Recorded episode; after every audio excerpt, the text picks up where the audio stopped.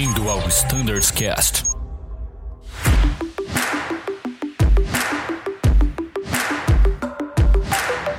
Fala pessoal que acompanha o Standards Cast, sejam todos muito bem-vindos a mais um episódio especial dessa vez. Estão aqui comigo Ivan Carvalho, Rubens, Bruno e também tô por aqui, né, para fazer parte desse bate-papo.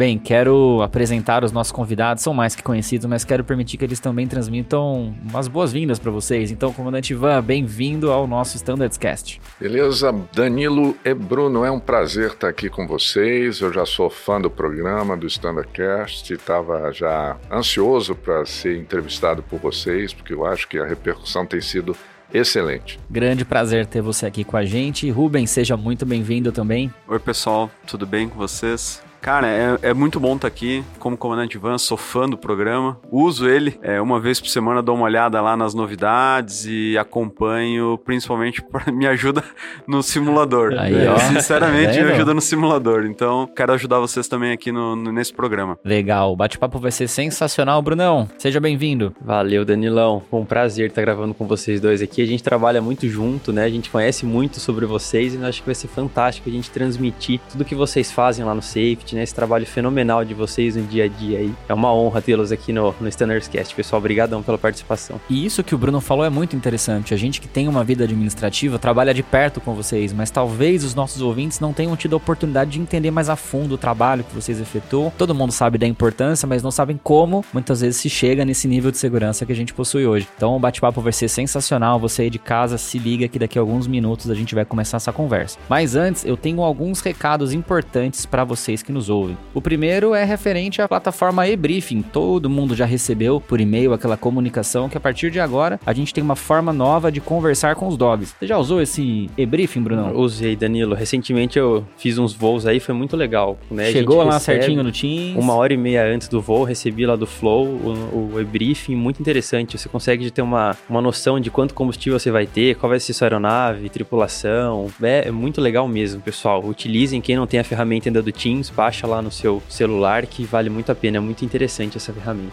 Muito bom. Baixe o Teams então. Acho que a melhor vantagem disso daí é ter a possibilidade de conversar com o Dove, Com né? certeza. Qualquer dúvida ali, enfim, comentário, já fala direto com quem Sim, rodou é. essa navega. Até em um dos voos, eu conversando com o comandante, ele, ele falou, pô, acho que eu gostaria de um pouco a mais de combustível. Na hora a gente chamou o Dove, já passou pra ele, ele mandou uma nova navegação, a load sheet já veio certo. Então, assim, é, é muito legal mesmo, pessoal. Show de Ah, bola. olha, eu mesmo utilizei, achei sensacional. Inclusive, fiz um contato com o Dove, só para saber se ele estava ali né, de só. alerta, né?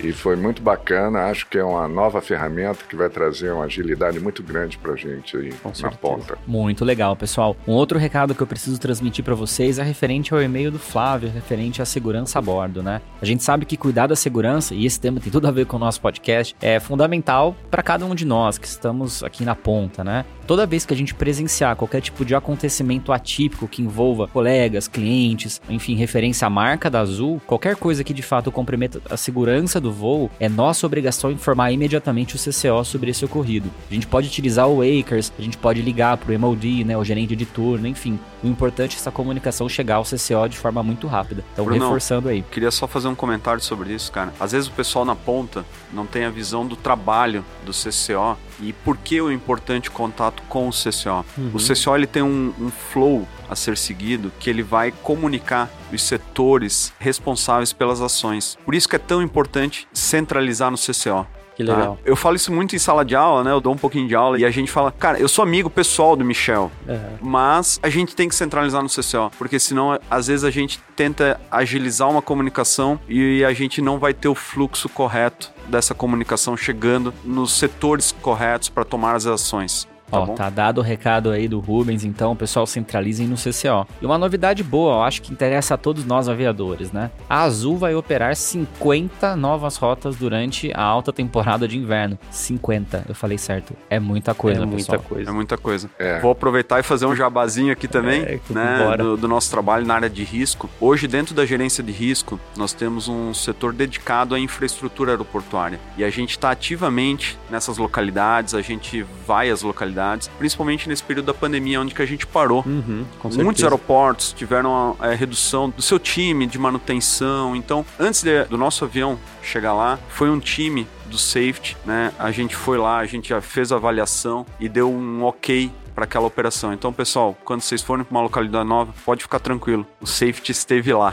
Tá? É, Nossa, e aproveitando também agora falando um pouco de operações, é muito legal o feedback de quem operou lá pela primeira vez, né, pessoal? Assim que vocês forem, pô, fez um voo inaugural ou reinaugural para tal localidade, é muito importante o relato de vocês para sua chefia, ou para Flight Standards, para o safety, isso contribui muito também para a ponta lá, né? A gente vai saber, pô, questão de frenagem, como foi, se tinha estrutura que você precisava ou não. Então, o feedback de vocês é muito importante, tá, pessoal?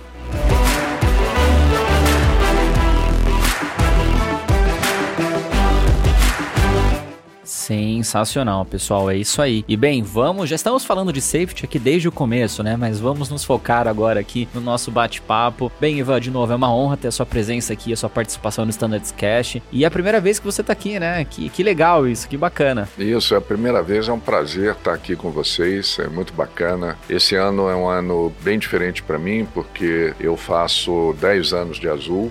Né? Olha, que legal. Nesses 10 anos, que foi a segunda vez que eu estive na Azul, tive uma vez como só tripulante de voo durante nove meses, depois eu saí e retornei. Eu passei três anos na diretoria de operações e sete anos agora na diretoria de qualidade e segurança operacional. Então isso me marcou bastante, eh, eu aprendi muito, tenho aprendido muito com todo o time e é um prazer estar aqui divulgando um pouquinho do que a gente faz. Muito legal, Ivan. Bem, a gente tem um- uma, uma praxe aqui no nosso Standards Cast quando o convidado vem pela primeira vez. A gente tá muito curioso de saber um pouquinho mais sobre a sua história, sobre você, a sua carreira, a sua história na aviação. Você já cantou a bola, 10 anos de azul, teve uma passagem inicial, depois se tornou, mas a gente quer saber mais. Conta um pouquinho pra gente sobre a sua trajetória na aviação, a sua carreira. É, a trajetória já está bastante extensa.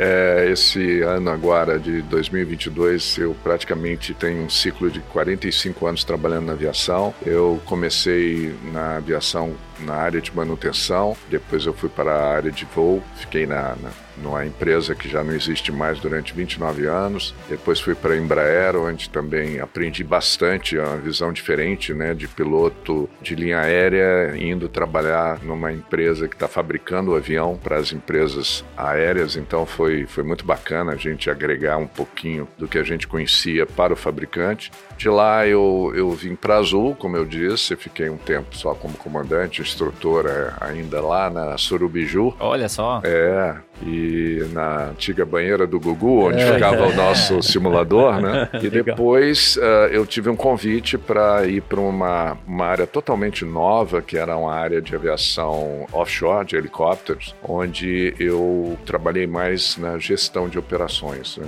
Mas foi um aprendizado, um ano e dois meses de um aprendizado muito rico. E eu acho que isso me preparou muito para os desafios que viriam na Azul. Eu digo que a Azul, para mim, é, é um fechamento de um ciclo muito bacana, porque eu, como piloto da Embraer, entreguei o primeiro avião da Azul. Olha que legal. É, isso foi uma cerimônia muito bacana, o primeiro avião saindo do hangar lá. Também participei da instrução dos primeiros pilotos da Azul, ainda como piloto da Embraer, então ter retornado para a Azul é um fechamento de um ciclo. E eu acho muito bacana falar um pouquinho porque eu acho que na aviação, nós todos que estamos na aviação, acho que tem uma coisa muito em comum, é a paixão pelo que a gente faz. É verdade. Porque, né? A aviação é desafiadora sob vários aspectos, mas eu acho que o que a gente faz, a gente faz com muita paixão.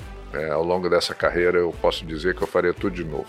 Que legal. Show. Poxa, que bacana. Show Isso é o mais importante, né, Ivan? Você olhar pra trás e falar, pô, valeu a pena. Muito, valeu muito a pena e, e- e o que eu digo, é um aprendizado constante, né? Eu acho que a carreira de piloto, ela é importante, é uma carreira extremamente, digamos assim, desafiadora para o lado familiar, para o nosso lado de proficiência, a gente está sempre sendo testado a Com todo momento, certeza. mas eu acho que no final é, é uma coisa muito bacana a gente entender que a gente realiza sonho das pessoas, né? Levando as pessoas de um lugar para o outro. E eu acho que isso motiva todos nós, né? Muito verdade. legal, Ivan. E assim, hoje, acho que 100% dos nossos pilotos e tripulantes te conhecem, né? Sabem quem você é, né? Sabe que você ocupa um dos cargos de mais responsabilidade aqui dentro da empresa, né? Como diretor de segurança operacional. E que dentre todas as funções desse cargo, as atribuições desse cargo, você tem uma função que é muito importante, né? Que você difunde de nosso principal valor, número um da empresa, que é a segurança, né, Ivan? Então, assim, pensando no seu dia a dia, trabalhando aqui, voando, enfim, dentro de tudo que você faz, né? Quais são os principais desafios e o que mais te motiva? Olha, a, a gente ser o guardião do valor número um da empresa é um desafio já por si só muito grande, né?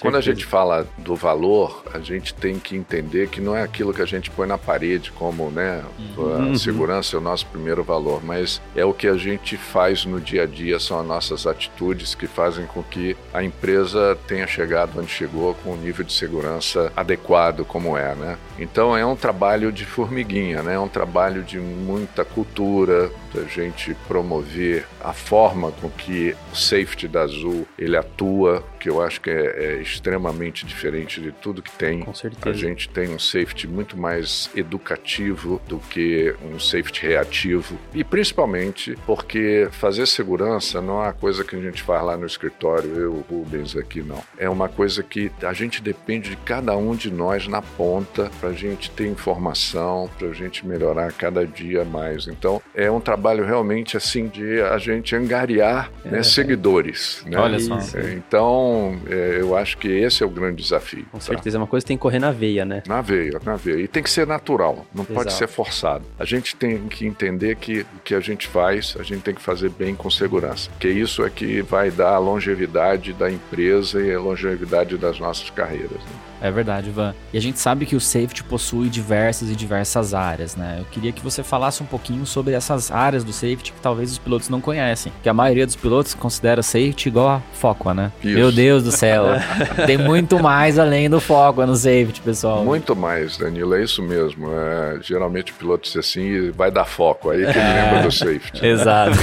É, na realidade, o, a gente fez uma grande mudança do nosso safety da Azul há dois anos atrás atrás, visando transformar o safety numa ferramenta de gestão. Para isso, a gente transformou o safety daquele patamar de investigação e de prevenção, a gente passou para um, um, outro patamar. Né? Então, a gente criou a área de gestão de risco com o Rubens aqui, que ele vai falar melhor. A gente criou uma área de promoção e garantia da segurança, que é muito importante, onde a gente fica monitorando as tendências de toda a parte operacional da empresa para ver se a gente tem alguma tendência que esteja saindo de um valor normal. A gente fez uma coisa inovadora que também foi trazer o safety para dentro da manutenção. Legal, é um Isso é muito desafio importante. enorme agora que nós vamos ter um hangar em Confins. Olha já aí. temos um baita hangar aqui em VCP. Uhum. Então, vocês sabem que a segurança de voo começa no chão. Começa Opa. com a nossa turma de Azultecs, né, com todos os serviços, os desafios que nós temos. Agora estamos colocando Wi-Fi nos aviões, né? Então, criamos uma gerência de safety na manutenção.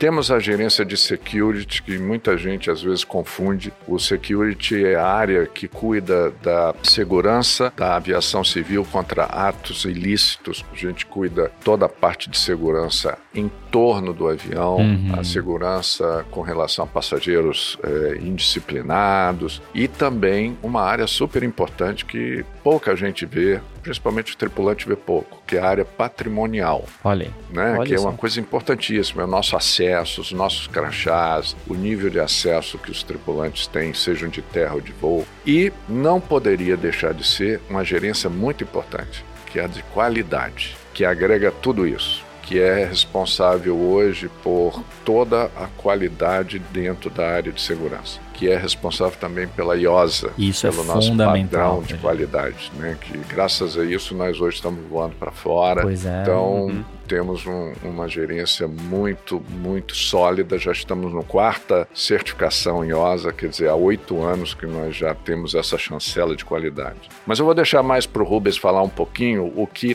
trouxe, né, Rubens, de diferença essa reformulação do safety. Legal, Rubens. Bem, preciso te apresentar também. A primeira vez do Rubens aqui tem aquela praxe, né? É, então, bem-vindo, Rubens. A gente quer também saber um pouquinho da sua história, da sua trajetória. E aí você conta pra gente sobre essa reestruturação lá de 2019. Maravilha, então, pessoal obrigado de novo pela oportunidade. Quando o comandante Ivan me convidou para vir aqui com vocês, eu, sinceramente, hoje de manhã eu perdi o, às 5 horas da manhã eu perdi o sono pensando o que, que eu podia agregar, né? Porque o, o programa é tão legal, o programa traz tantas novidades que eu queria agregar alguma coisa. Falar um pouquinho, né? Quem é o aviador Rubens, né? Eu já não tenho tanta experiência como comandante Ivan. Ainda. Né? Ainda, ainda. Espero, espero Vai chegar, chegar lá. É, espero chegar lá. Tenho um pouquinho mais de 20 anos já na, nessa profissão. Sou novo, mas comecei muito cedo, né? Meu primeiro emprego na aviação, acho que como muitos aqui, escolinha de aviação, cuidando lá de, de escala de, de instrutor, fazendo despacho de aviãozinho. E aí, logo em seguida, tive a oportunidade, ainda durante a faculdade, de montar uma escola de aviação em Curitiba. Que legal. E fui responsável por toda a homologação da escola, foi muito legal, uma experiência maravilhosa. E onde conduziu a minha carreira. A minha carreira ela é desenhada um pouquinho diferente do aviador tradicional, né? A minha carreira ela é- sempre foi em paralelo, eu sempre tive o lado administrativo de uma empresa. Isso é muito bacana. Homologuei a empresa, voei, fui buscar um aviãozinho nos Estados Unidos, trouxemos o avião, fizemos os primeiros voos lá, dei instrução um pouquinho ali. Aí fui para outra empresa de táxi aéreo. Então eu sou aviador de táxi aéreo também, né? Que legal. E no táxi aéreo entrei na área de manutenção, como que legal. comandante Ivan. Ah, que legal. É, Comum aí. Fui gerente de CTM do táxi aéreo, fiz implementação de programa MOR em turbina PW. Foi muito legal. E fui aviador também, fui copiloto de Bandeirante Xingu. Olha aí. Então eu brinco que da Embraer eu vou eu só não voei um 145. Olha o aí, resto eu olha, voei voou tudo. Bandeirante Xingu, o nosso lógico. 190, 195, 175 na época. Eu entrei na Trip, logo depois desse táxi aéreo, entrei na Trip. Legal. Então tive a oportunidade de voar ao Brasília, pouquinho, não consegui checar, Uhum. porque já estava no phase out do avião, voei a TR e aí veio a fusão. A fusão me trouxe onde eu estou hoje. Show de bola. Hoje, na ponta aí com, com todos os aviadores, voando Embraer 190, 195, E2, maravilhoso. Maquinão, né? Maquinão, Pô, queria tô ter voado. apaixonado. Maquinão. Não quero sair, o pessoal fala, não, não vou sair, quero ficar lá, quero curtir mais. Acho que é um avião que, acho que é um futuro muito bacana, o E2. E desde então, desde a época lá daquela escolinha, safety, né?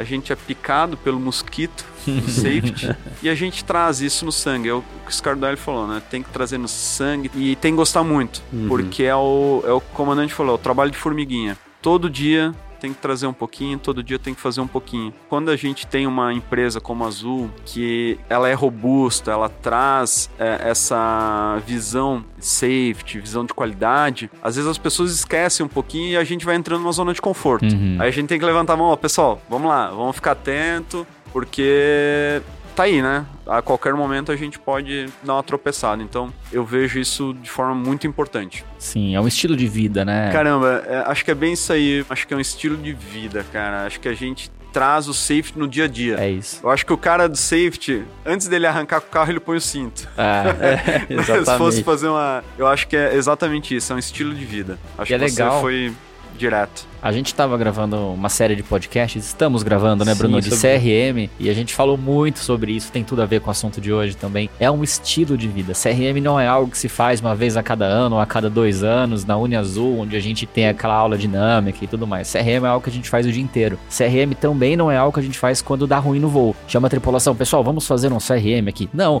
CRM tem que acontecer muito antes disso, naturalmente, e a todo tempo. E assim também o safety. É, a gente fala que é, segurança, é, é, a gente tem que tornar isso um hábito. Como a gente comentou aqui, tem que entrar no sangue. É. Tem que ser como a gente escovar o dente. A Uhum. gente tem que pensar em segurança o tempo todo. O Rubens pode até trazer um pouquinho eh, da realidade como é que é a gestão de risco hoje da companhia, né? Fenomenal. Excelente. Caramba, é, é uma parte extremamente interessante, né? Eu acho que a, a, a gestão de risco, ela literalmente é o dia a dia nosso, né? Eu vou citar um caso, eu vou me resguardar aqui ó, aos nomes para né, Com certeza. ficar mais Uhum. tranquilo. Nós tivemos um voo recentemente onde o comandante pousou e ele ligou pro CCO. Aham. CCO, acabei de pousar, tinha um reparo na pista e passei com o avião e afundou. Caramba, o que, que vamos fazer? Aham. Vai parar o voo? Tem alguma coisa que dá pra fazer? Aí ligaram pra gente. Aí entra a gestão de risco. O que, que a gente pode fazer para aquele avião decolar com segurança nessa situação? E é isso que a gente faz. Então a gente liga para o administrador, nesse caso, Uhum. a gente ligou, ó, administrador, vai lá dar uma olhadinha. Ele falou, ó, Rubens, vamos fazer o seguinte: o vento agora virou. para outra cabeceira, então ele não vai passar aqui nessa região. A gente vai remover essa camada, Uhum. vamos fazer uma camada nova, e aí o voo tinha um tempo de sola, o aviador consegue decolar. É isso é gestão de risco. Basicamente é trazer o dia a dia, uma visão para que viabilizar aquela operação dentro dos conceitos que traga não garantia, mas traga mitigação para os riscos da nossa operação. Falar um pouco mais, eu gosto de fazer um pouquinho de propaganda, tá? pessoal? Não, então, é. Comandante Van, ah, em 2019, ele me convidou para me tornar gerente de risco da empresa, né? E foi bem essa transformação, quando a gente ainda falava em prevenção, investigação, a gente trouxe essa, vamos dizer assim, esses fundamentos do SGSO, falar de risco, promoção, né? E aí a gente mudou um pouquinho o conceito da área e a gente trouxe a gestão de risco. De 2019 para 2020, primeiro ano, basicamente, a gente saiu de números né, de análise de risco, a gente conseguiu elevar para em torno de 40% Caramba. de 2019 para 2020. De 2020, no período da pandemia, onde todo mundo se reinventou, Uhum. a indústria se reinventou. Se terem uma ideia, a gente evoluiu quase que 100% a mais. Caramba. É olha. muito trabalho. Como que a gente faz análise de risco? Foi uma pergunta que me fizeram ontem. Basicamente, é um grupo que vai receber uma demanda, nós vamos parar e vamos estudar sobre aquela demanda. Por exemplo, nós estamos estudando uma demanda Dropbox da Azul Cargo. Como fazer isso?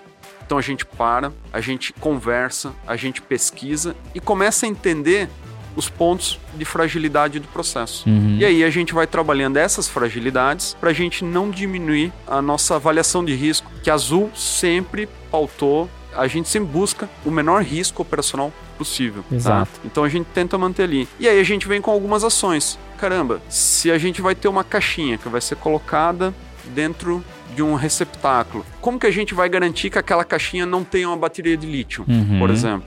Então, nossa ideia, vamos passar no raio-x. Legal. E aí a gente vai aumentando o nível de segurança dessa operação. E gerencia o risco dessa forma, né? Exatamente, exatamente. E durante a pandemia também a gente fez muita coisa interessante no que diz respeito à gestão das mudanças, né? Então, é, mesmo quando a companhia resolveu fazer a higienização dos aviões, a gente estava presente para ver quais eram as ferramentas melhores e mais eficazes para a gente fazer essa higienização. Então, eu tinha duas formas de fazer, uma durante o pernoite, lógico, que é muito mais tranquilo, e outra no dia a dia, né, com o pessoal. Então a gente se reuniu com a Visa, a gente se reuniu com o pessoal de aeroportos, com comissários, e a gente fez a gestão dessa mudança. A gestão da mudança, por si só, ela traz alguns riscos. É uma coisa nova que a gente não fazia, estamos fazendo diferente. Pode ser que dê certo, pode ser que não dê certo. Outra coisa bacana que eu acho que a gente pode trazer,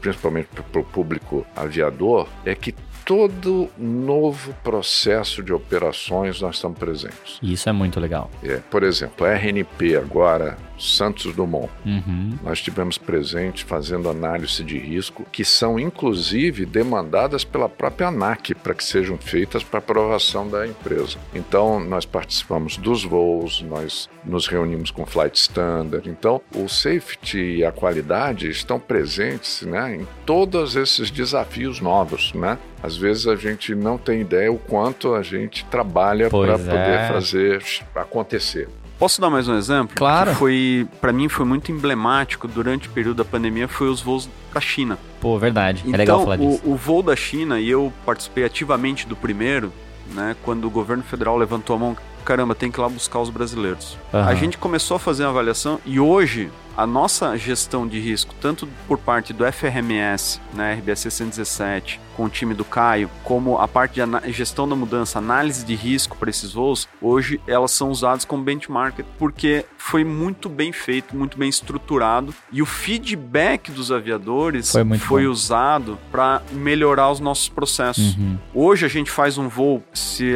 houver necessidade de fazer esse voo novamente, a gente já mudou vários processos, procedimentos, baseado no feedback dos aviadores. Então isso é muito legal, porque a análise de risco traz essa conotação de ser, ela é viva, né? É o que o comandante Ivan falou. Inicia um processo é novo. Caramba, teve algum problema? Vamos reavaliar e ver o que, que a gente pode fazer para melhorar. E assim, até a gente atingir um nível de qualidade, um nível de segurança aceitável para nossa operação.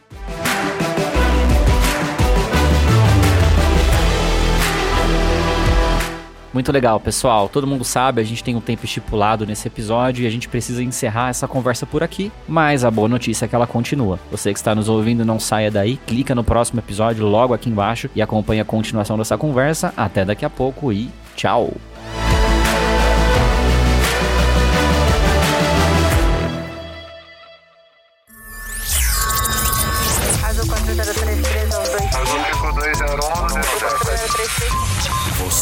Ao Standards Cast.